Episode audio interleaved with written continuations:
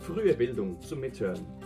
Frühe Bildung ist eine Entdeckungsreise. Mal laut, mal leise. Spielen und staunen und reden. Reden, reden.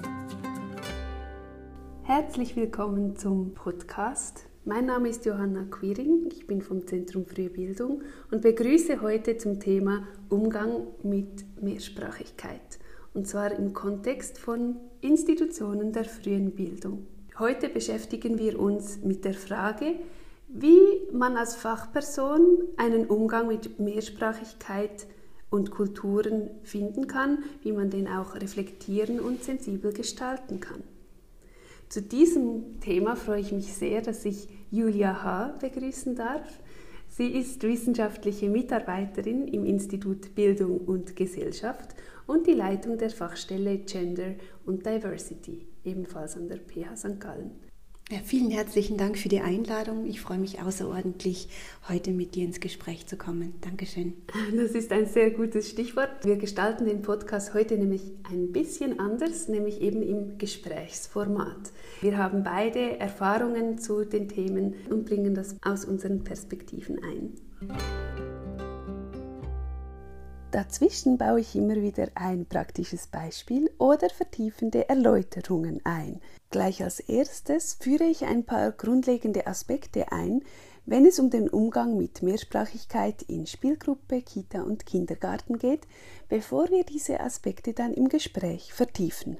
Einerseits geht es darum, den spezifischen Bedürfnissen der Kinder gerecht zu werden, aber gleichzeitig kein zu großes Aufhebens darum zu machen. Man merkt hier schon, hier liegt ein Spannungsfeld, nämlich zwischen der Betonung, dass wir im Grunde alle gleich sind, also der Betonung von Homogenität, Universalität und Gleichheit, und auf der anderen Seite der Betonung dessen, dass jeder besonders ist und unterschiedliche Bedürfnisse hat, also die Betonung von Heterogenität, Pluralität und Differenz. Hier gilt es, eine gute Balance zwischen diesen beiden Polen zu finden, weil wenn ein Pol zu stark betont wird, besteht die Gefahr einer negativen Entwicklung. Dazu ein paar Beispiele. Aus der Betonung der Gleichheit kann zum Beispiel ein Druck entstehen, sich anpassen zu müssen. Eine weitere Gefahr auf dieser Seite ist, dass wenn man die Andersartigkeiten gar nicht mehr so richtig sieht und entsprechend auch nicht berücksichtigt, dass es zu Diskriminierung kommen kann. Auf der anderen Seite des Spannungsfeldes, wenn man die individuellen Differenzen zu stark hervorhebt, so besteht die Gefahr der Besonderung, eben auch Othering genannt, und es kann zur Stigmatisierung kommen. Dieses Modell nennt sich Dialektik der Differenz und wurde von Doris Edelmann in Anlehnung an das Wertequadrat von Schulz von Thun und Hellwig entwickelt. In den Show Notes verlinke ich eine Publikation, in der du das Modell auf Seite 9 sehen kannst, falls du es auch noch vor Augen haben möchtest. Nun zurück zur Mehrsprachigkeit. Hier könnte das Folgendes bedeuten. Wenn die deutsche Sprache zu sehr als verbindendes Element betont wird, so besteht beim mehrsprachigen Kind ein großer Anpassungsdruck und es kann dazu kommen, dass es seine Erstsprache nicht mehr als Ressource sieht und pflegt. Wenn auf der anderen Seite seine Mehrsprachigkeit ganz stark betont wird, dann kann es dazu kommen, dass es als das andersartige Kind oder das besondere Kind stigmatisiert wird. Wie können wir das nun vermeiden? Um dieser Vielfalt auch gerecht zu werden, ist der Umgang vielleicht äh, damit zu verstehen oder nachzuvollziehen, dass es diese Anerkennung als Teilhabe gelingt. Solange Kinder an etwas teilhaben können, ohne dass sie besonders adressiert werden, ist es eine Möglichkeit, Vielfalt normal zu begegnen, unter Anführungszeichen. Und es geht ja auch darum, dass es Momente vielleicht auch gibt, wo man Kinder eben ungleich behandeln sollte, um ihnen gerecht zu werden, also ihnen, weil sie bestimmte Bedürfnisse haben, zum Beispiel eben ein Kind, das noch kein Deutsch spricht und in eine Institution kommt, dem muss man mit mehr Gestik und Mimik und vielleicht Symbolen es darin unterstützen, die Sprache zu lernen. Gleichzeitig aber gibt es auch viele Momente, in denen das Gemeinsame und das Gleichsein Betonung verdient oder gelebt werden sollte, um eben dieses ständige Besonderen von einzelnen Kindern zu umgehen. Ganz genau, ganz genau. Also das hilft uns auch ein Stück weit in unserem Alltag, in der Reflexion, das nochmals wieder hervorzuholen, wie wir in unterschiedlichen Situationen handeln. Also das Modell gibt uns wie einen Leitfaden zu bestimmten Situationen, wenn wir darüber nachdenken, wenn wir uns unsicher sind in manchen Momenten, dass wir hier eine stärkere Reflexionsbasis haben für uns. Anhand des Modells kann man überlegen, in welchen Momenten man im pädagogischen Alltag die Kinder sozusagen über den gleichen Kamm schert und ein Wir sind alle gleich vermittelt und wann man die individuellen Differenzen und Bedürfnisse in Blick hat und sichtbar macht.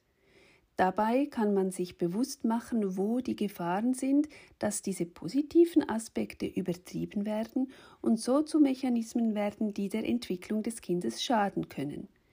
Wenn ich zum Beispiel die Kinder als sprachlich alle gleich behandle, kann es sein, dass ein Kind, das zu Hause nicht mit Deutsch aufgewachsen ist, kaum von der Interaktion oder dem Lernarrangement profitieren kann. In diesem Fall würde die Übergewichtung der Homogenität der Gruppe dazu führen, dass ich als Fachperson die Bedürfnisse dieses Kindes nicht wahrnehme. Andersherum, wenn ich mit diesem Kind auch dann noch überdeutlich spreche, wenn es eigentlich alles schon gut versteht, kann dies einer Stigmatisierung gleichkommen. Ja, und ich glaube, ein weiterer Punkt, auf den man achten kann, ist, der auch mit Besonderung zu tun hat, nämlich manchmal tendiert man dazu, dass man dann dieses Kind, das irgendwie aus einer anderen Kultur kommt oder eine andere Sprache eben auch kann, zu einem Experten oder einer Expertin für diese, für diese Eigenschaft macht, zum Beispiel fragt, ah, wie heißt denn dieses Wort in deiner Sprache mhm. oder wie ist denn das in deiner Kultur? Das sind so die sogenannten gut gemeinten Momente. In der Literatur würden wir sagen, so diese kleinen Mikroaggressionen sind das auch teilweise. Äh, so die klassische Frage, woher kommst du, gehört dazu obwohl das Kind vielleicht in der Schweiz geboren ist und aufgewachsen ist. Diese Stellvertreterinnenrolle, die manche Kinder dann einnehmen, ist ihnen in dem Moment gar nicht bewusst, aber sie erfahren das so und erleben das als stark irritierend. Ja, also für sie ist das ganz normal, dass sie so handeln. Und es ist aus unterschiedlichen Situationen zu betrachten. Kinder, die vielleicht schon viel Erfahrung mit ihrer Herkunft haben, können vielleicht darauf antworten, aber vielleicht haben das viele Kinder nicht. Also sie leben einfach in der Schweiz und sind hier aufgewachsen, sprechen vielleicht eine andere Erstsprache, aber wissen bestimmte Kulturrituale oder Ereignisse nicht zu erklären. Und von daher ist das vielleicht ein bisschen äh, zurückhaltend zu betrachten. Auch diese, diese Anfragen von, kannst du das übersetzen oder wie sieht es denn bei euch zu Hause aus? Ganz speziell, wenn es dann um Kinder geht, die aus dem südostasiatischen Raum kommen, äh, zum Fragen, kannst du schon mit Stäbchen essen? Und, oder isst du schon mit Besteck, mit echtem, richtigem Besteck? Also in diesen Phrasen merkt man ähm, eine Bewertung. Ja? Also es gibt etwas Richtiges und es gibt was anderes. genau. Also in, in dieser Hinsicht einfach ein bisschen darauf zu achten, wie würde ich eigentlich ein Kind mit einbeziehen, das jetzt nicht eine andere Erstsprache spricht mhm. als Deutsch? Mhm. Ja, und äh, gerade wenn es um eben die Sprache geht, ist es auch so, dass die Fähigkeit, etwas zu übersetzen, ist eine sehr spezifische Fähigkeit. Mhm. Also bloß weil ich sowohl Deutsch als auch eine andere Sprache sprechen kann, heißt das noch nicht, dass ich die Übersetzungsleistung im Moment gleich machen kann. Und das bringt dann manchmal die Kinder in eine sehr schwierige Situation, wenn man es fragt, oh, sag mal, wie heißt denn das in deiner Sprache? Mhm. Und es es dann nicht gleich sagen kann, mhm. dann kommt es in so eine Rechtfertigungshaltung und muss irgendwie beweisen, dass es jetzt diese andere Sprache kann. Und es scheitert aber eben an dieser Übersetzungskompetenz, genau. die sehr spezifisch ist. Und wenn es aber dann zu Hause ist, könnte es sehr wohl über all das genau. sprechen, weil es dann im Kontext dieser Sprache so denkt. Genau. Mhm. Also es erzeugt wie so einen künstlichen Druck Und das ist fast schon eine öffentliche Bloßstellung. Also Kinder wissen relativ genau, was äh, andere von ihnen erwarten. Und wenn sie diesen Erwartungen wenig standhalten können oder erfüllen können, ist da eine große Enttäuschung immer da. Und der Bezug ist ja immer auf sich selber. Also sie können ja noch nicht reflektieren, dass das das Umfeld ist oder der Kontext, in dem sie sich bewegen, sondern das ist jetzt ihr eigenes Fehlverhalten, dass sie das nicht geschafft haben. Mhm. Ihr Versagen. Ihr Versagen, richtig, ganz genau. Und das schon in so frühen Jahren zu erfahren, dass man öffentlich sozusagen versagt, diese Erfahrungen machen besonders ja, Kinder aus äh, unterschiedlichen Kontexten, mit unterschiedlichen Erstsprachen. Und die Besonderung ist eben nicht immer eine positive. Mhm. Mhm. Genau.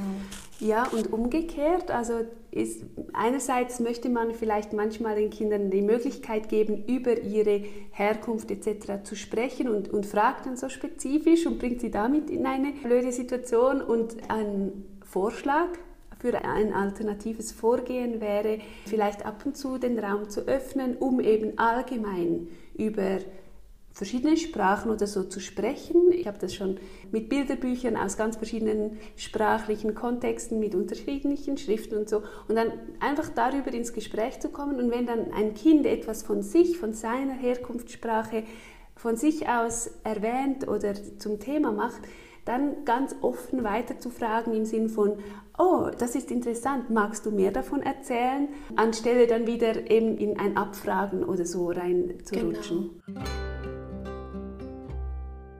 Momente, in denen sich die Kinder über ihre eigene Lebenswirklichkeit und ihre Erfahrungen äußern können, sind wichtig.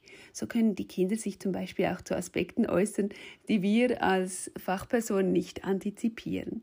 Wie man einen solchen Anlass initiieren und gestalten könnte, zeigt uns Claudia Lütti. Sie ist langjährige Kita-Leiterin und Betriebsleiterin von Kindertagesstätten in Zürich und Rapperswil-Jona und das Beispiel, von dem sie berichtet, stammt aus der Zeit, in der sie eine 24-Stunden-Kita mit Krisenintervention in Zürich geleitet hat. Wir hatten ganz früher eine Weltkarte, ich glaube, wie die meisten sie kennen, mit den vorgefertigten Bildern. Die haben wir irgendwann ersetzt durch eine leere Weltkarte und haben die Weltkarte mit den Kindern zusammen gestaltet. Das heißt, die Kinder haben mitteilen können, woher sie kommen oder auch, wo sie in den Ferien waren, was sie kennen. Wir hatten da so verschiedene Bilder dazu, äh, die sie aufkleben konnten. Und das waren dann aber Bilder, die die Kinder gestaltet hatten, was sie zum Beispiel mit ihrem Herkunftsland oder mit einem Land, in dem sie in den Ferien waren, verbunden haben. Das konnte dann zum Beispiel auch eine Erdbeere sein oder einen Nikolausstiefel, egal was die Kinder mit, mit ihrem Herkunftsland verbinden, so konnten sie eigentlich die Weltkarte nachher selber gestalten. Wichtig war für uns immer der Dialog mit dem Kind, also das heißt auch die Haltung, ähm, wie ich die Themen der Kinder aufnehme. Da frage ich sie aus oder steige ich eben in einer dialogischen Haltung auf die Themen der Kinder ein oder nehme ich sie so auf. Ich habe mich dem gewidmet, so diesen Gesprächen zu dem Thema Mehrsprachigkeit und die Herausforderung, die ich angetroffen habe, ist eben, dass man im Gespräch dann doch sehr geschlossene Fragen stellt manchmal mhm. oder dann, wenn das Kind etwas sagt, gleich darauf auf, aufspringt, so ein bisschen übereifrig quasi, genau. endlich sagt es genau. etwas von seiner Herkunftssprache oder Kultur. Und dann stelle ich gerade eine Menge Fragen. Mhm. Stattdessen eben dem Kind immer die Möglichkeit zu geben, selbst zu entscheiden, ob es mehr davon erzählen möchte oder eben auch nicht. Mhm. Deswegen gefällt mir diese Frage so gut, magst du weiter erzählen? Mhm. Und dann das, das Gesagte vom Kind auch nicht bewerten, sondern wenn es irgendwie Gefühle dazu äußert, dann kann man die ernst nehmen mhm. und anerkennen sozusagen, aber man muss das alles nicht werten, auch von den anderen Kindern die Erfahrungen. Genau. Und da ist hilfreich, einfach Dinge zu beschreiben, wie sie sind. Also wir kennen das ja auch vom Spiel, dass wir dann Acht geben auf das, was das Kind macht und das dann einfach in der Beschreibung wiedergibt. Und das äh, wäre genauso eine Möglichkeit, in diesem Setting auch nochmals zu beschreiben. Fassen wir zusammen. Das Modell zum Umgang mit Heterogenität und Homogenität was ja ein Spannungsfeld darstellt, kann uns dabei helfen, unseren Umgang mit der Mehrsprachigkeit von Kindern zu reflektieren und zu überlegen, wie wir diesen vielleicht noch optimieren können. Es geht darum, einerseits die Bedürfnisse der Kinder zu sehen und darauf einzugehen und andererseits ihre Besonderheiten nicht zu stark hervorzuheben. Gleichzeitig aber auch Räume für Austausch zu schaffen, wo die Kinder so viel oder so wenig von sich selbst preisgeben können, wie sie möchten. Praxistipp. Themen der Kinder immer wieder gut beobachten und auch sehen, wann das Thema Sprache oder auch ihre verschiedenen Hintergründe relevant werden, also wenn sie selbst darüber zu sprechen beginnen und dann dieses Thema aufgreifen und ein Setting schaffen, zum Beispiel mit mehrsprachigen Materialien oder eben so einer leeren Weltkarte oder was eben dann vielleicht auch gerade in den Kontext passt und dort Raum geben, dass die Kinder darüber sprechen können und wenn sie von sich etwas erzählen, ihnen dafür Raum geben, sie vielleicht auch fragen, ob sie mehr erzählen möchten, sie aber nicht ausfragen, sondern einfach selbst ganz neugierig darauf sein, was die Kinder einem zu berichten haben. Das war frühe Bildung zum Mithören. Schön warst du dabei. Welche Themen beschäftigen dich? Schreib uns eine Mail auf podcast.fruehebildung.pasg.ch oder schick uns eine Sprachnachricht via Webseite www.frühe-bildung.ch. Der Podcast ist eine Produktion des Zentrums Frühe Bildung der Pädagogischen Hochschule St. Gallen unter der Leitung von Johanna Quiring. Für die Musik war Michael Duss verantwortlich, zusammen mit Gabriel Meyer. Vielen Dank fürs Zuhören und bis zum nächsten Mal.